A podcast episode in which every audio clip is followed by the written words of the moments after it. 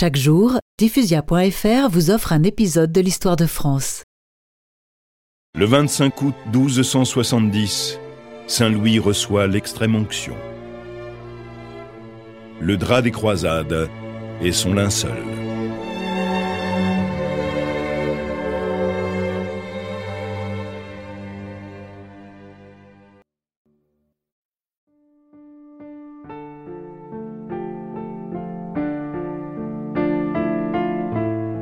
Saint Louis est monté au ciel.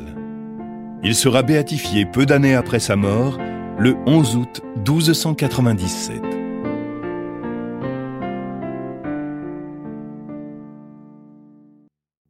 C'est beau, papa, on dirait une légende. Oui, Saint Louis est une légende à lui tout seul, mes enfants. Son nom aura traversé les siècles et symbolise toujours aujourd'hui la pureté et la justice.